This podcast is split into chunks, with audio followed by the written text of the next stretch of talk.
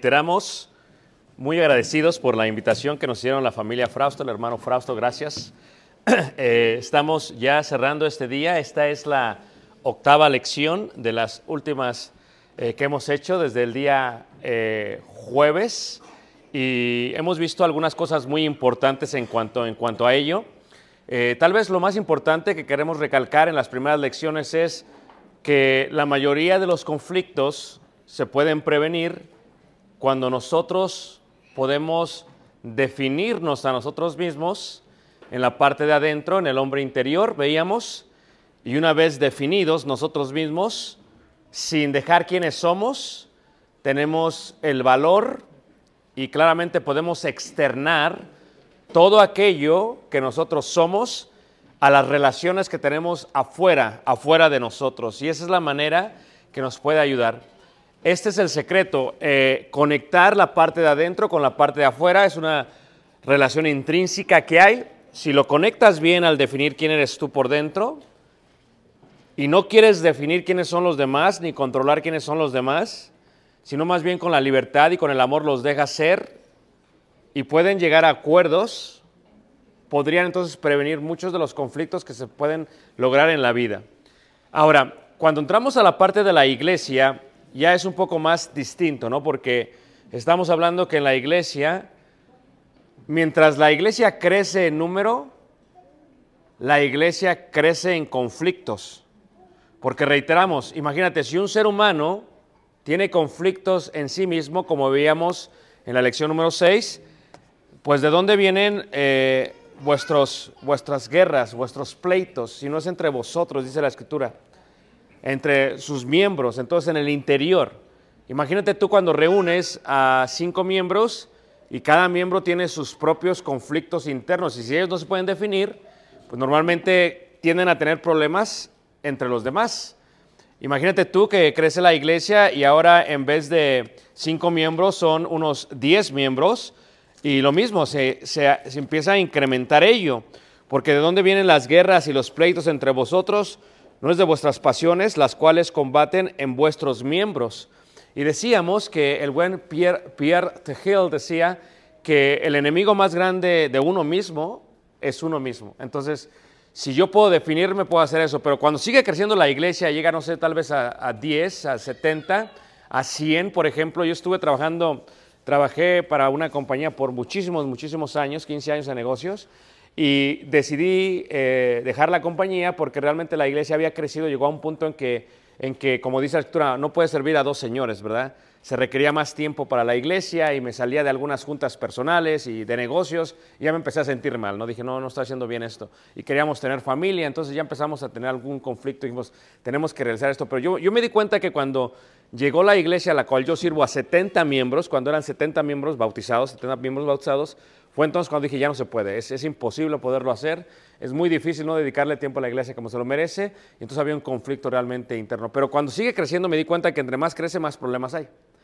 Y los problemas no solamente están basados en el número, también en- la educación de sus miembros, y no solamente en la educación de sus miembros, también en la generación de sus miembros. O sea, no es lo mismo lidiar con una generación, eh, los baby boomers, por ejemplo, eh, o, o lidiar con una generación, por ejemplo, este, eh, los eh, X como yo, eh, o los milenios, ya es totalmente distinto. Cada, cada generación trae su propio conflicto, su propio rollo, su propio problema. Pero cuando los juntas a todos, no solamente en números, sino por generaciones, por personas, y luego por países.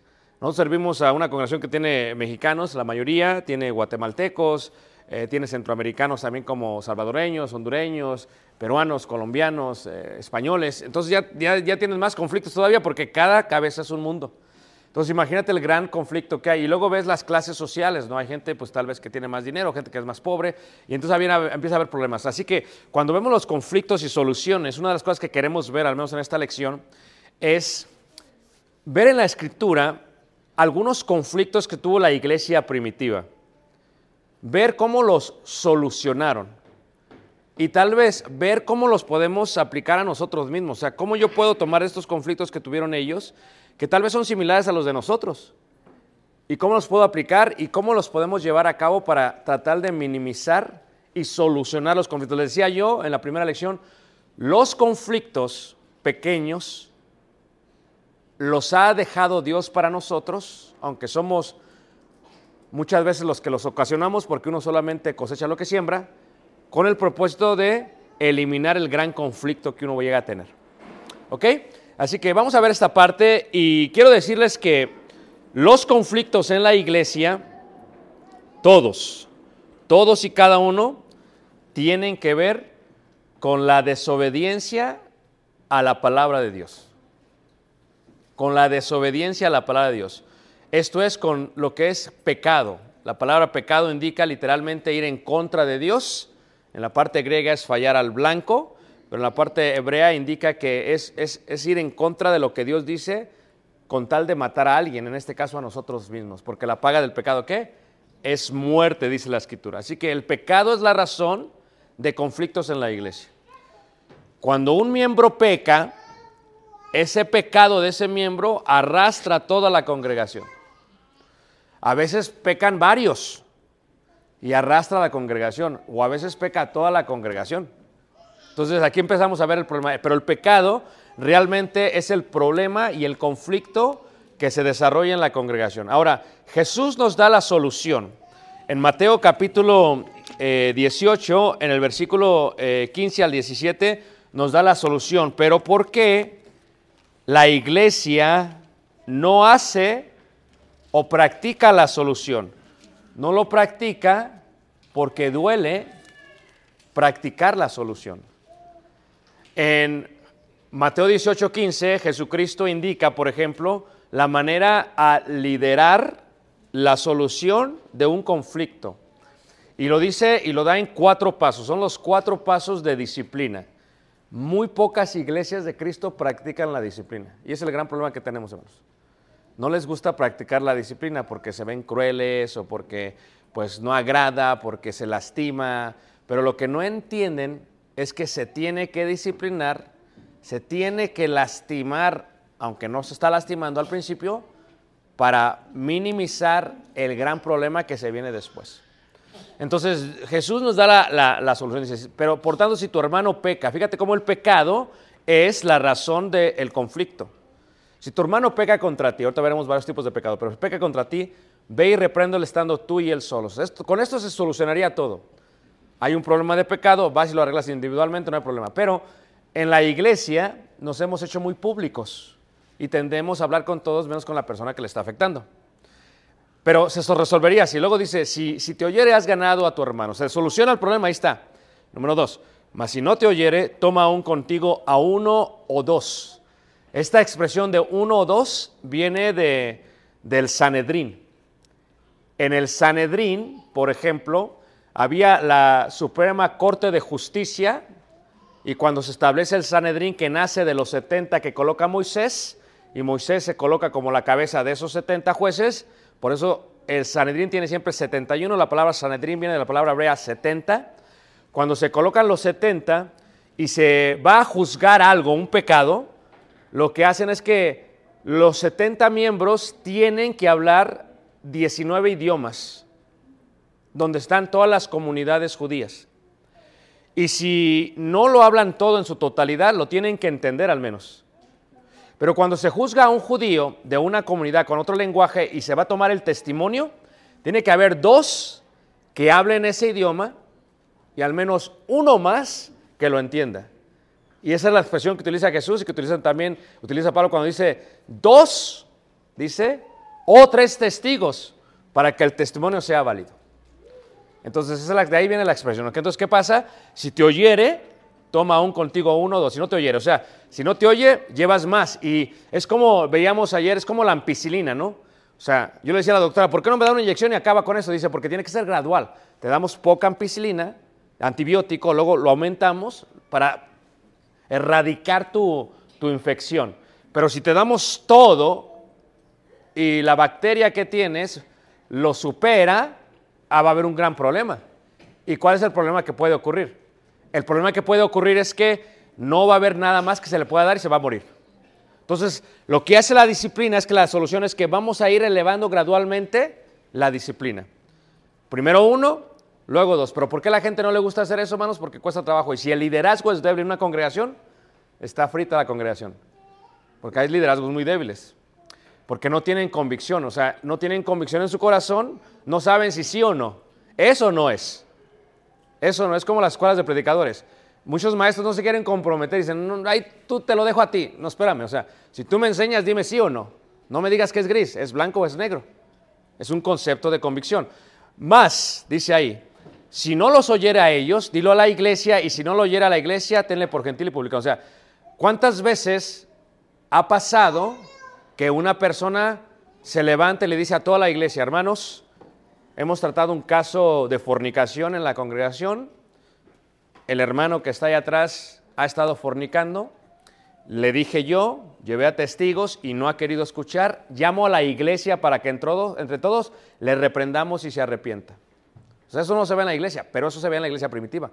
Por eso la mayoría de los conflictos que hay en la iglesia tiene que ver con un liderazgo pobre, con hombres que no están convencidos de lo que creen o que no quieren meterse en problemas con nadie. Pero, pero la realidad es que la solución al problema es confrontar según Jesús. Dilo a la iglesia. No hace caso, la cuarta es lo tienes por gentil y publicano. O sea, literalmente no vas a hablar con él, no te vas a sentar a comer con él, no vas a convivir con él. Pero cuando hay un conflicto de intereses, porque ah, del cual se habla es tu hermano, o es tu primo, o es tu sobrino, o es tu hijo. uh. ¿Ah? Bueno, ¿cuáles son los conflictos que se dieron en la iglesia primitiva? Los vamos a ver en detalle, pero uno de ellos fue robo y mentira. Primer conflicto que tiene la iglesia. Segundo, tiene que ver con la murmuración. Tercero, con racismo y con clasismo. La realidad es que la iglesia primitiva era racista, tal como la iglesia del siglo XXI. Estamos en Nogales.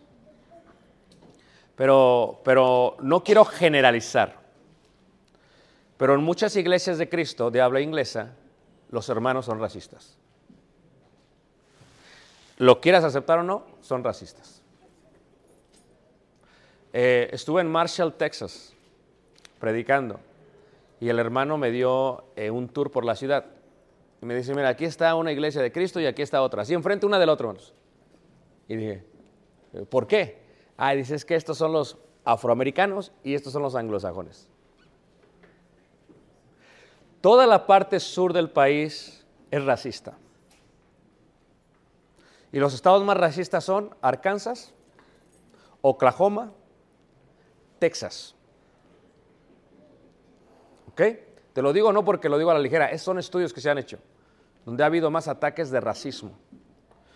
Y muchas veces eh, aquellos descendientes de latinoamericanos que, que vienen a este país son más racistas con su propia raza que los mismos de acá. Levante la mano si alguien ha visto ese tipo de racismo en este país. Ok, entonces no sé, ok.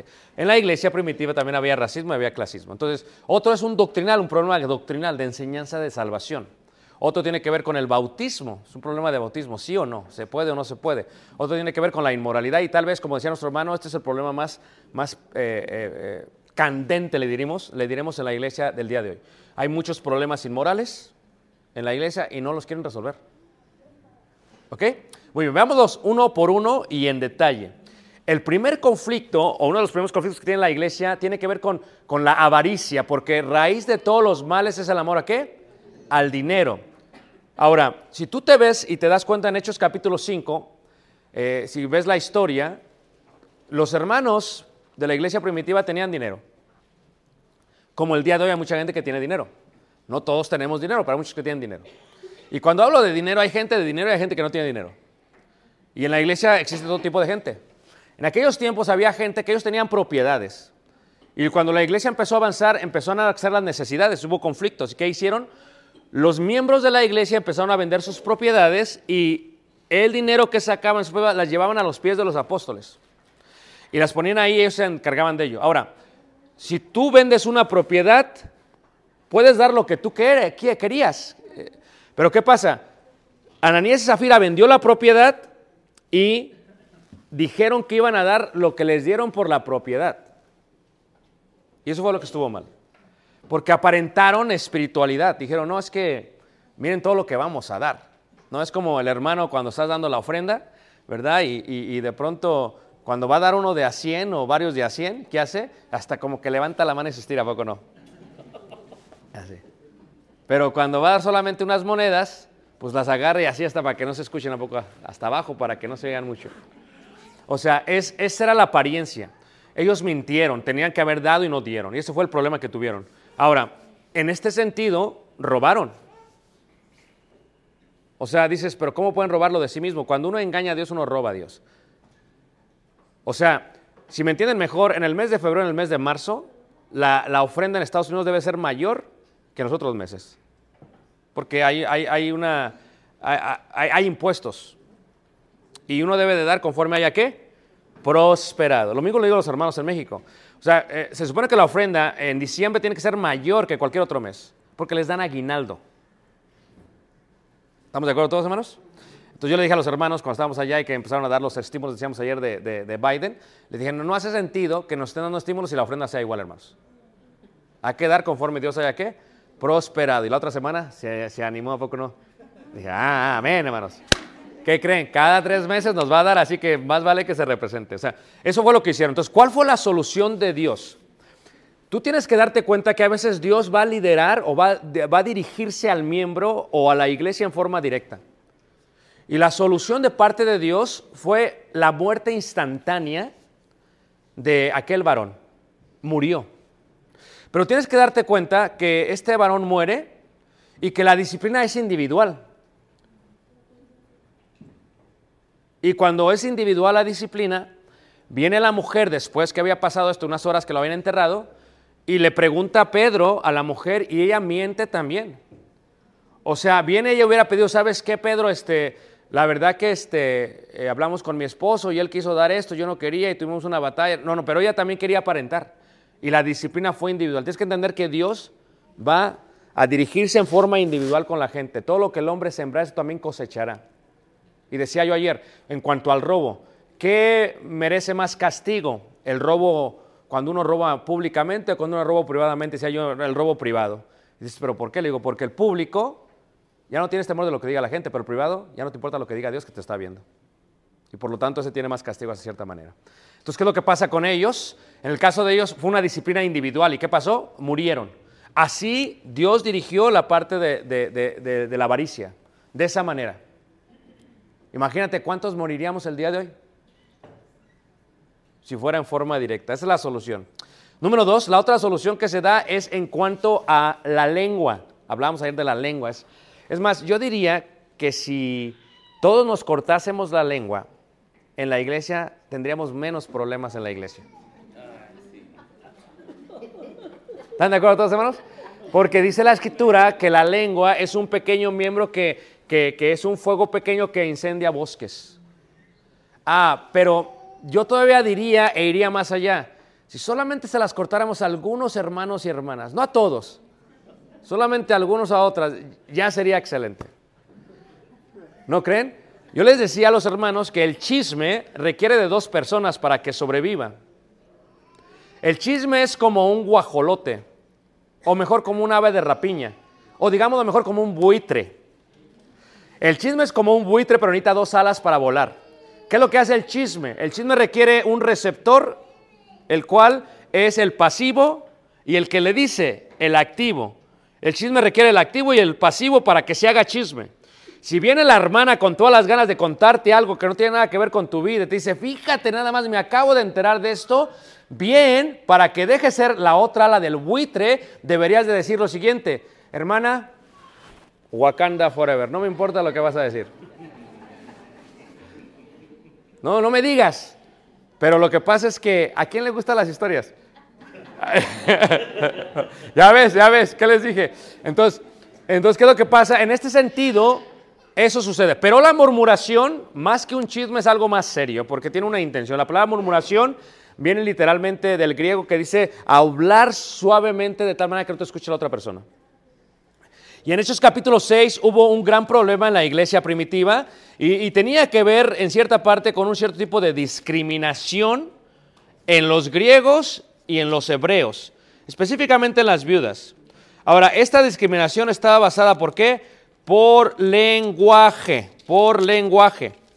En Romanos capítulo, en, en Hechos capítulo 6, ahí dice la palabra de Dios acerca de esto, Hechos capítulo 6, dice así, en aquellos días, como creciera el número de los discípulos, ah, hubo murmuración de los griegos contra los hebreos. O sea, es lenguaje. ¿Por qué? Porque en la iglesia primitiva los miembros eran todos judíos, solamente que algunos no hablaban hebreos, hebreo, hablaban solamente griego. Eran helenistas. Y algunos hablaban hebreo. Y la gente puede ser, puede discriminar solamente por el idioma. ¿Cómo se le dice a una persona que habla tres idiomas? Trilingüe. Y a uno que habla dos idiomas, bilingüe. Y uno que habla solamente un idioma, norteamericano o mexicano. O sea, es increíble que si tú vas a Europa, todos los europeos hablen de dos a tres idiomas y que no vean una desventaja en ello. Pero que vengas aquí que te digan solamente, solamente se habla inglés. Espérate. Fíjate el tipo de ignorancia generacional que hay en un país. Está comprobado que el niño que crece aprendiendo dos idiomas ejercita, ejer- ejercita mejor su, su cerebro y tiene más alcance de comprensión y para discernir las cosas. Pero ellos decían, no es que unos no hablan hebreo, así que los, las viudas que no hablen hebreo, esas aparte, segunda clase. Y las que sí hablamos hebreo, como lo dice la ley de Moisés, porque está escrita en hebreo, y, y se atendía más a los hebreos que a ellos. Es como si fueran a pedir asistencia de ayuda a la iglesia y, le hablaban en hebreo, asleja, asleja, pásale. El otro, ah, la ka, espérate. Todo tenía que ver con el idioma. Y entonces, ¿qué es lo que pasa? Ellos, hermanos, la manera en que solucionan esta discriminación y esta injusticia según la veían ellos, porque hubo murmuración. Fíjate que la murmuración sucede cuando la membresía no está de acuerdo con aquellos que gobiernan, tienden a murmurar. Le digo a todos, todos se oyen la gran viña del Señor, ¿a poco no? Porque resulta que la hermana murmuradora, chismosa, activa, que le dijo a la hermana chismosa, pasiva, las buitres,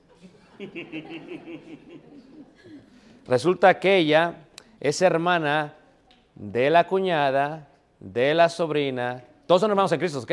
Del primo, de la abuelita, del hermano que le dice al predicador o al anciano.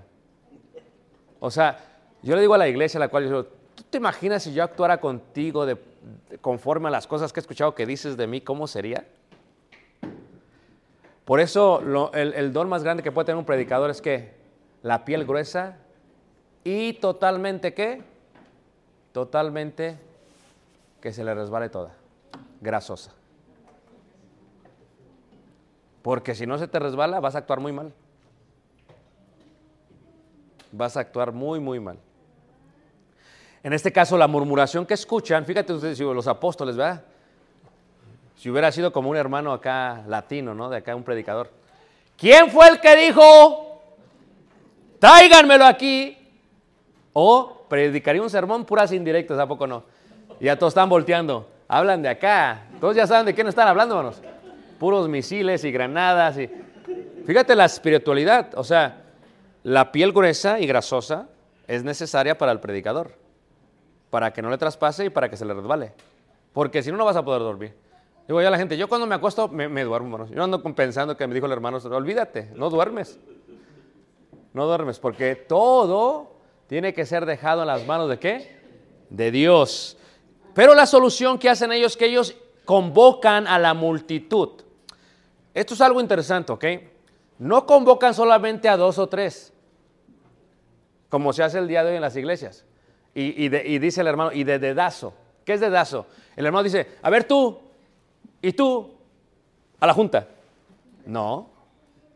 Fíjate que lo que hacen es que convocan a toda la iglesia. Fíjate la, la solución, hermanos. Hay un problema, vamos, nosotros tenemos juntas congregacionales una vez al mes. Y la gente dice, oye, ¿de eso qué es? Para prevenir problemas. Porque hay hermanas que sus esposos no son creyentes. ¿Cómo pueden escuchar o, compartir los conflictos que tienen o las soluciones que anhelan tener? Entonces, eh, llaman a todos y ellos lo primero que hacen es que la solución incluye la explicación de, la importancia. O sea, ellos le dicen, versículo 2, entonces los doce convocaron a la multitud de los discípulos y dijeron, no es justo que nosotros dejemos la palabra de Dios para servir las mesas. Decía yo, la iglesia a la cual yo sirvo sabe que yo no tengo que limpiar, pero limpié apenas para enseñarles que los que no hacen nada, porque la iglesia no es un club en el que igual tú vienes, das tu ofrenda y pueden esto. La iglesia es un lugar donde debes de venir a participar. Si tú te sientes aquí, tú también limpias la silla. Si tú pisas el piso, tú también trapeas el piso. No le vamos a pagar a una compañía que tú lo limpias, porque cuando te duela a ti y cuando te cueste trabajo, lo vas a amar más. ¿Todos me están siguiendo, hermanos? Pero ¿qué pasa? Si tú vienes, te sientas y te vas, vienes, te sientas, eso no es, no eres miembro de la iglesia, ¿ok? Fuiste al cine, oíste el mensaje y, y todavía te pusiste a comer palomitas. No, es que ese no, es la ese es el concepto de la iglesia. Lo que hacen los apóstoles es que mandan llamar a todos, porque es un problema congregacional, y cuando mandan llamar a todos, explican, es que yo no puedo estar haciendo esto. Nosotros, ellos dicen, ok, ustedes no entienden, porque ustedes lo que quieren, lo que quieren es que los apóstoles vayan a repartir las, las bolsas de comida. No podemos hacer eso porque no podemos, dice el apóstol, que no es justo que dejemos la palabra de Dios. Es más importante la palabra de Dios que el pan, que el pan para comer. No todos lo ven así, hermanos. ¿eh? No todos lo ven así. Una vez me dice un hermano, ¿ah? estabas así platicando. No, porque esto dice, dice, oye, pues tú ni haces nada. Dije, ¿no hago nada? Pues ¿tú, tú qué crees que hago? Pues tú hablas y un sermón aquí. un sermón- Sí, pero prepáralos. Ahora está en la clase de homilética y oratoria. Y les dije, ¿y ustedes van a dar sermón el marzo? No, hermano, no, yo no. Le digo, no empieces a salirte del... Todos tienen que dar para que veas que no hago nada. Para que veas que no hago nada. ¿Amén, hermanos? Ándale, muy bien. Ustedes también. Ok, muy bien. Entonces, ¿qué pasa? Le explican y luego los guían y los involucran. Y ese es el secreto de la solución. O sea, este es un problema. Bueno, lo que tenemos que hacer entonces es que buscad, pues, hermanos de entre vosotros. Fíjate que el liderazgo que utilizan, la solución, no es como el día de hoy. El día de hoy es que, a ver, yo quiero que tú y que tú y que tú hagan eso. No, así no es, hermanos. Es ustedes, búsquense ustedes, la solución la tienen ustedes. Pero sí les dan algunos requisitos que serán necesarios para el trabajo que van a hacer. ¿Y cuáles son estos requisitos? Búsquense ustedes de entre vosotros siete varones de buen testimonio. Fíjate, ellos dicen, busquen siete y que tengan esto, llenos del Espíritu Santo, de buen testimonio, ¿verdad? De sabiduría, a quienes encarguemos de este trabajo. Nosotros se los vamos a encargar, pero ustedes búsquenlos. Esa es la manera en que ellos dirigen. ¿Y qué pasa en el versículo 5? Agradó la propuesta a toda la multitud. Una iglesia que se revela a los que la gobiernan es una iglesia que está pidiendo a gritos que se les tome en cuenta. ¿Ok? Esa fue la solución por la- los buitres, por la lengua. Y los eligieron y se solucionó el problema. Número tres, los conflictos por soberbia. Hablamos de racismo y de clasismo. Raza y clase. Raza y clase. Bueno, esto pasa también en las iglesias el día de hoy. Aún en las iglesias latinas acá en Estados Unidos. Hay veces que no hay raza, pero hay familia. Y hay congregaciones que son familiares, o sea que el 80% de la congregación es una familia. Es el tío, es el primo, es el hermano, es la mamá, es el papá. Y, y el otro 20% son los miembros. Entonces cuando la iglesia es familiar, hay cierto tipo de racismo, pero no por raza, sino por apellido, apellidismo. ¿Ok? ¿Y qué es lo que pasa, hermanos? Que uno no puede preferir a su familia sobre los hermanos. Uno acaba el servicio y uno tendría que invitar a todos aquellos, no nada más a los miembros de su familia. Y esto comienza con la gente que gobierna. Si el que gobierna tiene a su familia y nunca invita a los demás, los demás van a imitar. Jesús nos enseña cuando lo toca, le tocan a la puerta, le dicen, Jesús te busca a tu madre y tus hermanos. Dice, ¿quién es mi madre y mis hermanos? Los que hacen la voluntad de mi Padre que está en los cielos. O sea, Él enseña que quién es mi mamá y mi hermano. O sea, que sobre el apellido está la fe y aquellos que obedecen la palabra de Dios. ¿Cierto no, hermanos? En este sentido, así no fue con ellos. Porque cuando entró este Cornelio, bien Pedro decía, es que yo nunca he convivido con un gentil. Nunca he convivido con un gentil. Pero Cornelio se da cuenta que la visión que tuvo en Jope, en la casa de Simón el Curtidor, tenía que ver con qué? Con que Dios, Dios no hace excepción de qué? De personas, menos nosotros. Santiago 2 lo explica de mejor manera. Si en la congregación de ustedes entra un hombre con buena vestidura, rico, con anillo de oro, tú le dices, va y siéntate acá enfrente, y luego viene uno que con ropa androjosa, siéntate hasta allá atrás, pues eso no está bien. ¿O está bien, hermanos? ¿No está bien? A veces nosotros, cuando nuestro ministerio está en una iglesia anglosajona eh, de habla inglés, a veces los hermanos no lo dicen, pero lo sienten. O sea, vamos a tener, empezar un ministerio latino, muy bien, pero ustedes se van a juntar en la cocina. O si quieren aquí después de nosotros. Se entiende, ¿no? Estamos empezando. Pero ¿qué pasa cuando la obra hispana llega al mismo número de la obra en inglés? O lo superan. Bien dirían ellos. ¿Saben qué? Ahora nosotros nos vamos a ir a la cocina. Eso no va a pasar, hermanos. Nunca porque para ellos el edificio es de ellos. ¿Y entonces qué? Entonces, ¿a quién prefirieron? ¿Cierto o no, hermanos? Y luego, cuando empieza a haber un recorte de ministerios porque no está entrando la ofrenda, no le dicen al, al- predicador de habla inglesa, ¿sabes qué? Pues es que ya no tenemos para darte. No, el primero que se va es el latino. ¿O no es cierto, hermanos? Oye, por favor, dime si todavía no hay diferencia, discriminación, racismo y clasismo. Y luego, también lo digo por esto, porque tal vez aquí en Estados Unidos se ve menos que en México. Pero los países latinoamericanos y aún en el Caribe se puede ver más la diferencia entre la gente que tiene dinero y la gente que no tiene dinero.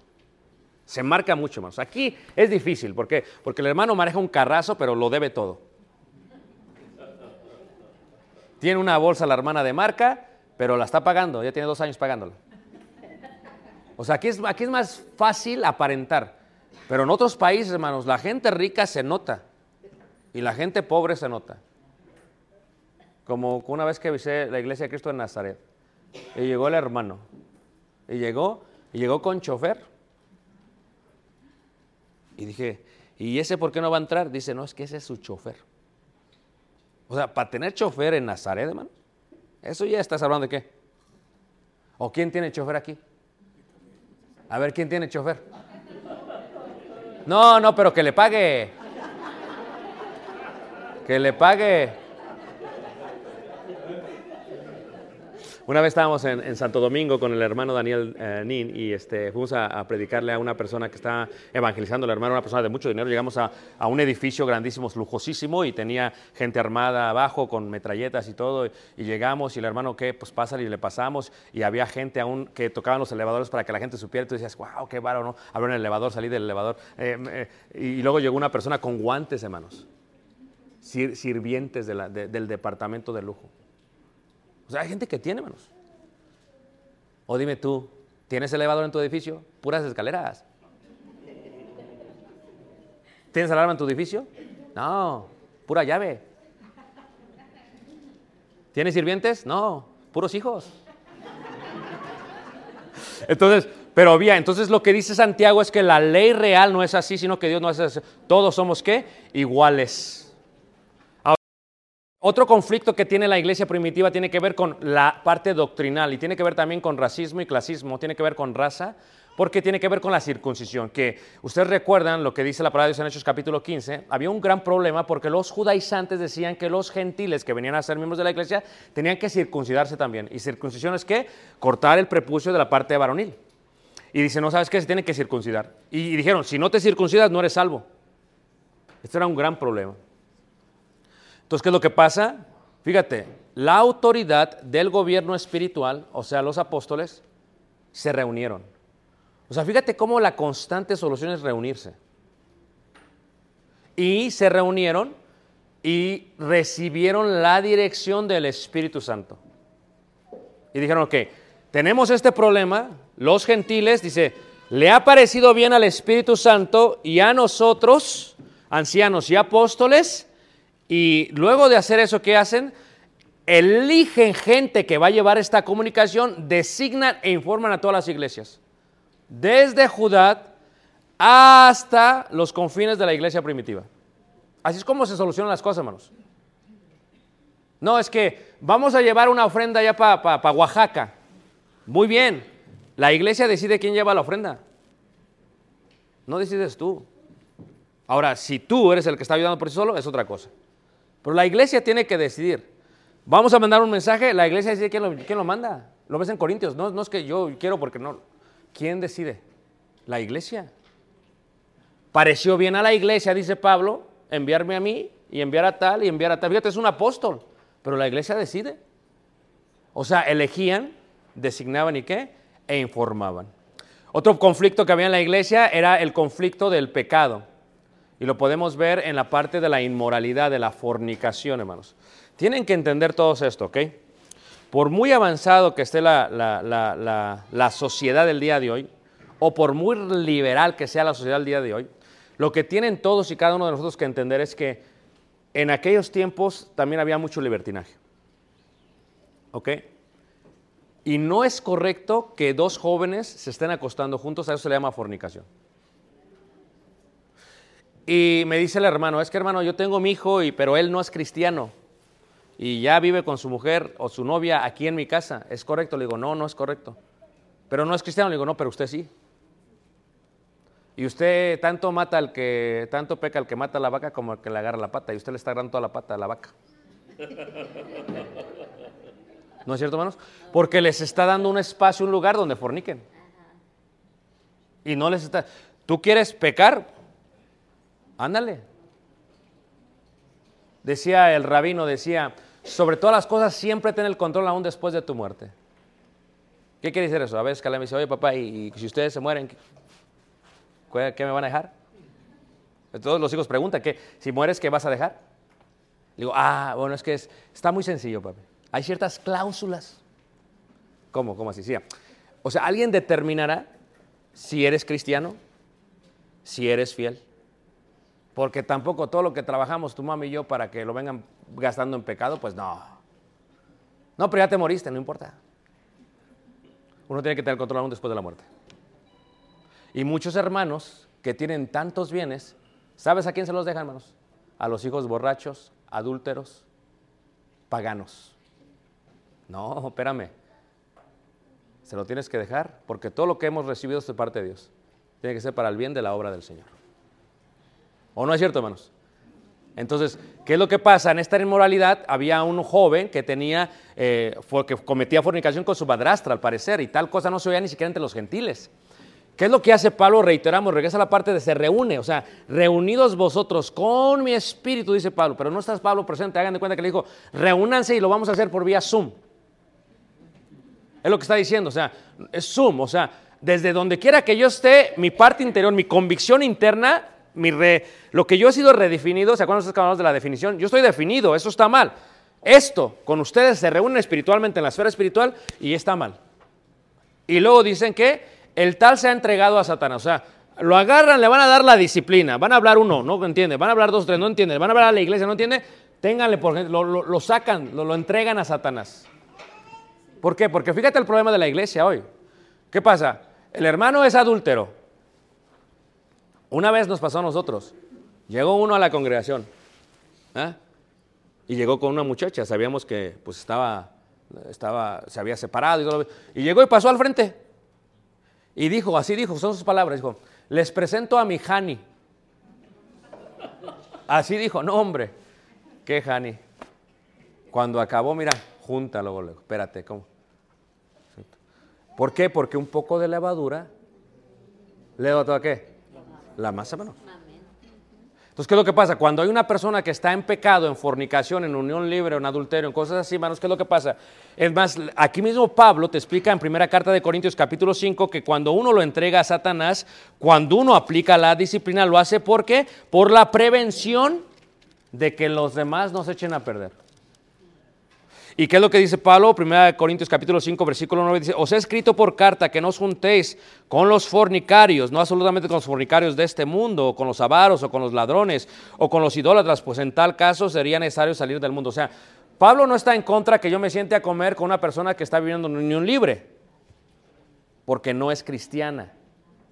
Lo que Pablo está en contra, versículo 11, más bien os escribí que no os juntéis con ninguno que llamándose hermano fuere fornicario o avaro, idólatra, maldiciente, o borracho, o ladrón, con el tal, ni aunque comáis. O sea, si un hermano está en pecado y estamos comiendo y se sienta y todos, ah, hermano, no sé qué, espérate, como dicen en, en las películas, corte, como dicen en el deporte, time out, espérate. O sea, si todos están consintiendo con su pecado, se sientan y como si no hubiera pasado nada, al rato todos van a estar en el mismo pecado. ¿Por qué no lo hacemos? ¿Sabes por qué? Porque somos gente que tenemos falta de valor. Somos cobardes, hermanos. ¿Pero por qué somos cobardes? Porque, decía la primera lección que veamos, porque no estamos definidos por dentro, no tenemos convicción. Si yo tengo convicción que esa persona que está sentada enfrente de mí por el pecado que está cometiendo, si no se arrepiente va al infierno, tengo que tener el amor para decirle. Porque el- la disciplina tiene como raíz el amor. Pero si yo no le voy a decir, hermanos, y hago como que nada pasó, ¿a poco no? Fíjate el mensaje que le mandas a tu hijo. Va a llegar tu hijo a la casa, oye papá, pues el hermano llegó con su Hani, pero pues, ¿cómo está así papá? A ver, explícamelo. O sea, yo puedo llegar con mi Hani, ah, tú no, pero él sí. Bueno, él tampoco. ¿Pero por qué comías con él? Ni aún te sientes a comer con ellos.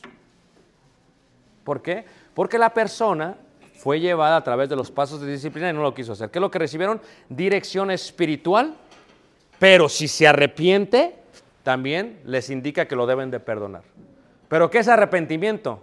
No es como que la Hani ya se hizo esposa, no. Arrepentimiento es qué? Frutos dignos de arrepentimiento, hacer lo que es la voluntad de Dios. Y entonces, si Dios lo perdona, nosotros sabemos también de qué? De perdonarles. Vean, vean en conclusión cómo se ven las soluciones. Las soluciones incluyeron, primero, Dios disciplina, porque el Dios, Dios al que toma como hijo lo ama y lo disciplina porque lo ama. Disciplina es la primera parte. La disciplina no debe ser reactiva, sino proactiva, vemos en la primera lección. Proactiva es qué? Proactiva es que ya le está diciendo a los jóvenes, está mal unión libre, está mal este eh, eh, yugo desigual, le estás diciendo a todos. O sea, de tal manera, fíjate, eh, tuvimos una experiencia recientemente que como lo hemos explicado antes y lo hemos enseñado, un hermano que saben que hermanos, he batallado con mi hija, le estuve diciendo a mi hija que estaba mal que se casara con un incrédulo y todo, y el hermano pasó y pidió perdón, aunque todavía no se casaba la hija. No, no estamos de acuerdo nosotros con esto, dice. O sea, ¿qué le está diciendo a todos? Se está enseñando lo que es. Y todos están escuchando que puedes avergonzar a tu padre con la decisión que estás tomando. O sea, se está previniendo, se está eh, dando una solución antes de, porque Dios disciplina. De otra manera, imagínate que Dios de pronto nada más nos matara cuando pecáramos. Y dice que cuando Dios hizo con y Zafira, el temor entró a toda la iglesia. O sea, ¿para qué es la disciplina? Para que te tengan que temor. O sea, por ejemplo, Caleb. Eh, y Caleb está aquí ahorita, pero Caleb sabe que, que yo tenía a mi mejor amigo que era el cinturón. Y luego eh, el, el- papá del cinturón era, tenía una cuarta. ¿Saben qué es una cuarta, va? La de los caballos de piel, me la regalaron a mí. Y Caleb, pues cuando era pequeño le tenía miedo a la cuarta. Pero ahora Caleb ha crecido. Entonces, eh, luego, dice Caleb, bueno, este, ¿para qué pegas? Tal vez ellos no lo entienden de niños, hermanos. Pero, pero ¿por qué se pega de niños, hermanos? Porque llega un momento que crecen y ya, ya, los golpes no van a entender, ya no van a entender con golpes, van a entender con qué? Con palabras. Entonces la iglesia debe de determinar que debe ser así. Dios disciplina, pero no lo veamos como algo malo, sino como algo, ¿qué, hermanos? Como algo bueno. Ahora, ¿qué vemos en las soluciones de ellos? Reunión. Se reunieron constantemente.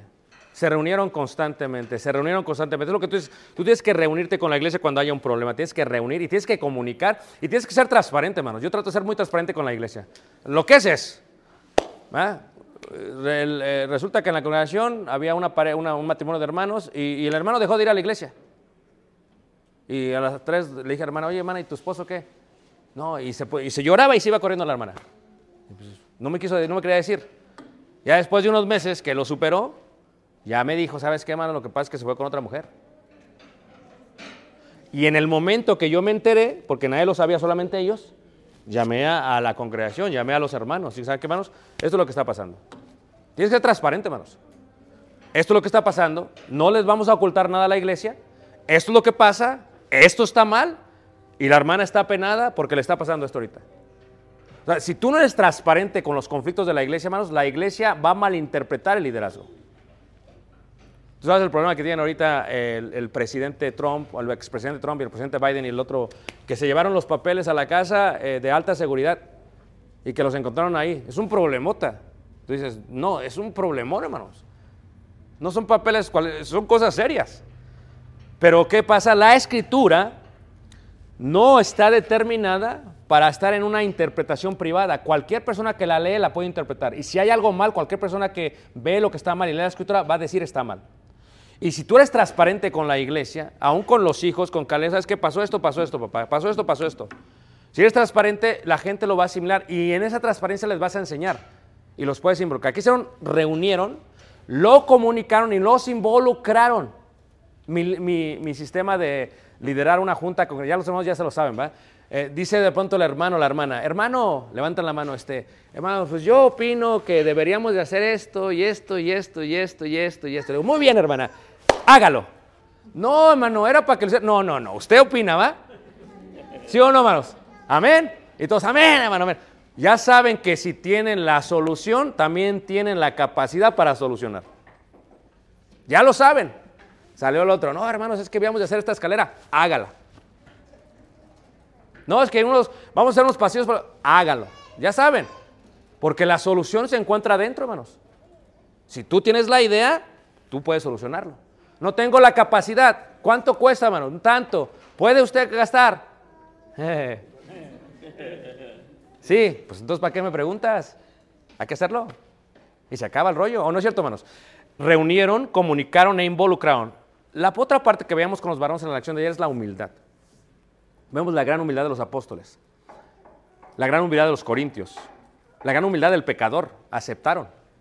O sea, los apóstoles no dijeron, somos apóstoles y nosotros vamos a decir, no. Es que cualquier posición que tengamos en la iglesia es para servirle a Dios. Si la- el servicio no es para el beneficio de la iglesia, no está bien. Tuvieron humildad. Y luego buscaron la guía del Espíritu Santo. Reunieron, designaron, comunicaron. ¿Y la iglesia fue qué? Disciplinada. Le digo a los hermanos, la iglesia siempre va a tener problemas y conflictos. ¿Por qué? Porque cuando tú evangelizas a una persona del mundo, viene con muchos problemas, hermanos. Y Dios le perdona todos sus pecados.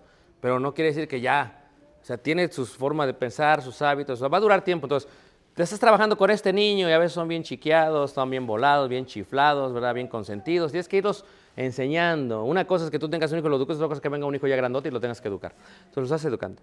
Y luego se vienen tres o cuatro. Entonces ya cuando están bien maduros, ahí entran otros. Y estos y otros. O sea, hermano Iván, tú que estás empezando en esto, déjame decirte algo. Nunca vas a dejar de tener problemas en la iglesia. Siempre va a haber problemas. ¿Cuál es la diferencia? Que cuando uno comienza, uno lleva en sus hombros todos los problemas. Y es el más grande error que puedes cometer.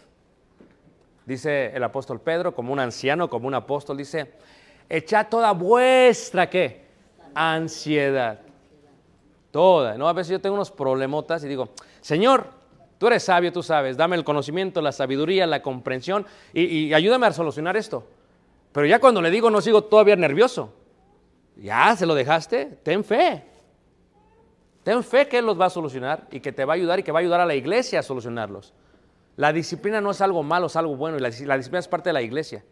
Es parte de la iglesia, es parte de la iglesia. Le dijo una vez una hermana a su hijo, creció en la iglesia y vio que se le disciplinaron a varios miembros y entonces ya se saben, ya, la iglesia ya sabe el sistema ya, no vamos a andar con que así es y así es. Entonces, ¿qué es lo que pasa? Dijo el hijo, le dijo la, le dijo la mamá, le dijo, ya sabes que si no te arrepientes, ni siquiera te voy a invitar a mi casa. Y es su hijo en la carne, hermanos. Pero ¿cuántas madres están dispuestas a salvar a su hijo eternamente disciplinándolos y no perderlos, alcahueteándolos por un tiempo, pasar con ellos durante esta vida? Porque la solución la tenemos nosotros, hermanos. O cuando evangelizas a alguien, no le dices, tienes que arrepentirte de tu pecado. Tienes que tener ese valor. No le dices, ¿sabes qué? Como que, yo sé que eres como medio borrachón, pero poco a poco lo vas dejando. No le dices eso, hermano. Había el gran error. O sea, ahí lo vas dejando. ¿ah? te tomas 10 cervezas, te bautizas 9. Luego 8. No. O sea, ¿qué consejo es ese, hermanos? ¿O le dirías lo mismo al homosexual? Mira, yo sé que te gustan los hombres, pero ah, como que poco a poco lo vas dejando. No. Y esto erais antes. Ahora es esto. Y lo mismo sucede con qué? Con el machista, con el mentiroso, con la hermana buitre, con todos. Porque hay hermanas que les gusta hablar, hermanos. ¿O no es cierto? Una vez. Me acordé de eso ahorita. Yo, estoy en todos los chats de la, Todos tienen chats en Messenger en la congregación. Y son de los hermanos mayores. Y fue durante la pandemia. Y entonces, una de las hermanas pone en el chat. Dicen, pues el hermano Ricardo no quiere hacer esto. Así, así, a todo el grupo. Así. Y lo leí y dije, y, le, le contesté, le dije, hermana, yo nunca he dicho lo que acaba de decir. Y la hermana se sorprendió y borró el mensaje. Y me mandó un mensaje. Hermano, discúlpeme, no sabía que andaba en el grupo. Ah, no me asusta, no me asusta que me entere, ni tampoco que no me entere. Lo que me asusta es la capacidad de la gente de tener el valor de hablarlo, sin dimensionar el error y el daño que puede lograr hacer. Porque imagínate, soy un predicador como Jeremías. Ay, la madre está hablando de mí. Ya no quiero predicar. Ya no voy a predicar. Oye, espérate. No. Así bien grasoso, hermanos. Llegó el mensaje así. pero tampoco no iba a decir nada. espérate tantito, eso ya es una calumnia. Ah, espérate, no, no, y, uno tiene que ayudar, porque siempre que haya conflictos, puede haber Los conflictos nos ayudan a crecer como iglesia y amarnos más. Sobre todas las cosas, tener ferviente amor, dice el apóstol Pedro. Sí nos ayudan, pero la palabra tiene que aplicarse, más, porque no hay amor más grande que uno aplique la palabra a los miembros y a uno mismo. Cuando uno no lo hace, ¿qué amor es ese? Es como decir, yo te amo, hijo, y quiero que seas salvo, pero nunca te voy a predicar. No. Tiene uno que hacer el esfuerzo. Y esa es la lección número 8. Espero que esta lección haya sido de bendición para ustedes, hermanos. Recuerden que la solución está en sus manos y en el poder de la palabra del Señor. Dios los bendiga y les guarde.